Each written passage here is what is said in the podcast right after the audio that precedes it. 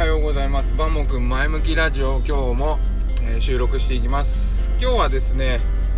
え4連休の後の2日目木曜日ということで週としては中日ですね。明日行けばもうお休みということで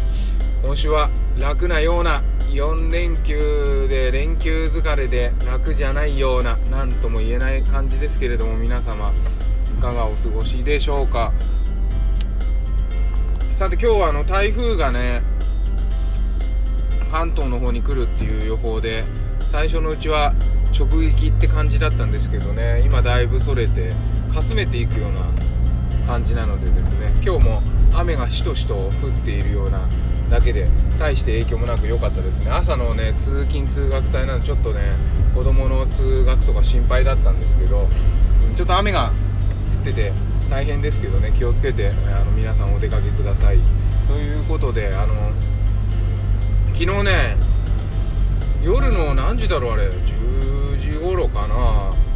ちょっと私ツイッターリツイートしたんですけどちょっと待ってくださいね。交差点を右に曲がります。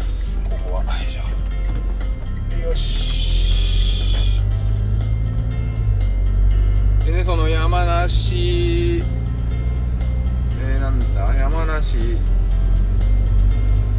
の新聞社のね、えーツイートがあってこの4連休中の渋滞の話だったんですね中央道の。でね中央道は私あの毎週使って畑に行ってるので結構あの中央道の渋滞はこうででこういう時はこの道を使った方がいいみたいなあのことをねよく分かっているつもりなんですけど今回の渋滞は本当にひどくてあれは何なんでしょうかっていうぐらいひどくてですね。あの下りの中央道ってね上りと下りであの全然渋滞の性質が違いましてですね、えー下りの方の渋滞はですね小仏トンネルあたりあとすごい混んでくると談合坂の上り坂のあたりで混むんですけれどもそれほどね動きが悪くはならないんですよ。でなんでかっていうとですね談合坂の先であの4車線になるっていうのもあるしそこに行くまでのね道の車線が増えたり減ったりっていうのがすごくスムーズなんですね。で逆にその反面下りっていうのはね変な渋滞対策をところどころ施してまして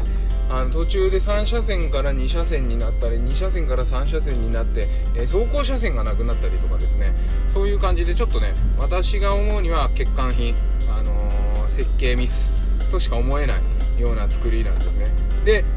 あのー山梨新聞社のね、えーツイートにはですね2005年以降最長でしたと。なんとあのー国立府中インターを先頭に71.8キロの渋滞が起きました。これなんですか？これ自慢？はっきり言って山梨にとってはねこれは何のメリットもないことなんでちょっとねあのー中央道を管理されてる方はね急いでこう設計を考えてほしいなと思うんですいろんなね対策がされてて本当に難しいのはよくわかるんですがねちょっとこの道路は使えないなっていう感じがします。でね高速道路を中央道中央道が渋滞しちゃう理由もう一つの理由としてあの20号20号に降りてもですね20号ってあの上野原とか大月とかですね。ところどころ町があるんですね。市街地というか。そこの信号が結構あのネックでですね。そこからすごい渋滞が起きるんですよ。大月から降りて、えー大月の市街に行くまでに結構な距離があるんですけど結構な距離はないか。ちょっと距離があるんですけどそこのそこに行くまでに信号が連発してるんでそこダーッと渋滞しちゃうと。かなり渋滞しててですねこの間は、えー大月20号ねあの帰り大月目指してたんですけどすごい渋滞でこれはダメだってんで U ターンしてまたね勝沼まで戻ってそれであの円山抜けてね、えー奥多摩抜けてっていうルートで帰ってきたりしました。あのちょっともうちょっとあの奥多摩の道も今ね整備中なんでだんだんだんだん良くなるもうもうかなり長いこと結構山なんでね整備するのも大変だと思うんですけどあそこの道がだんだんだんだん良くなっていってみんながそっちにこう奥多摩で帰ればいいやっていうふうに思えるようになると中央道の渋滞もねあのちょっと良くなるのかもしれないんであの中央道が渋滞してる時のですね迂回ルートっていうのをあのツイートで渋滞してる時とか渋滞する今日は渋滞するなと思った時はですねツイートしていきたいと思います今日は。ルートを通るのが最適じゃないでしょうかっていうことでですね。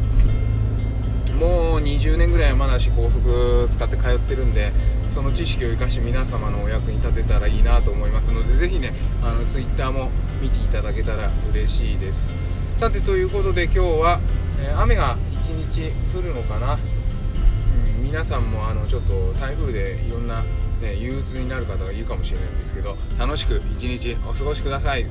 それではまた。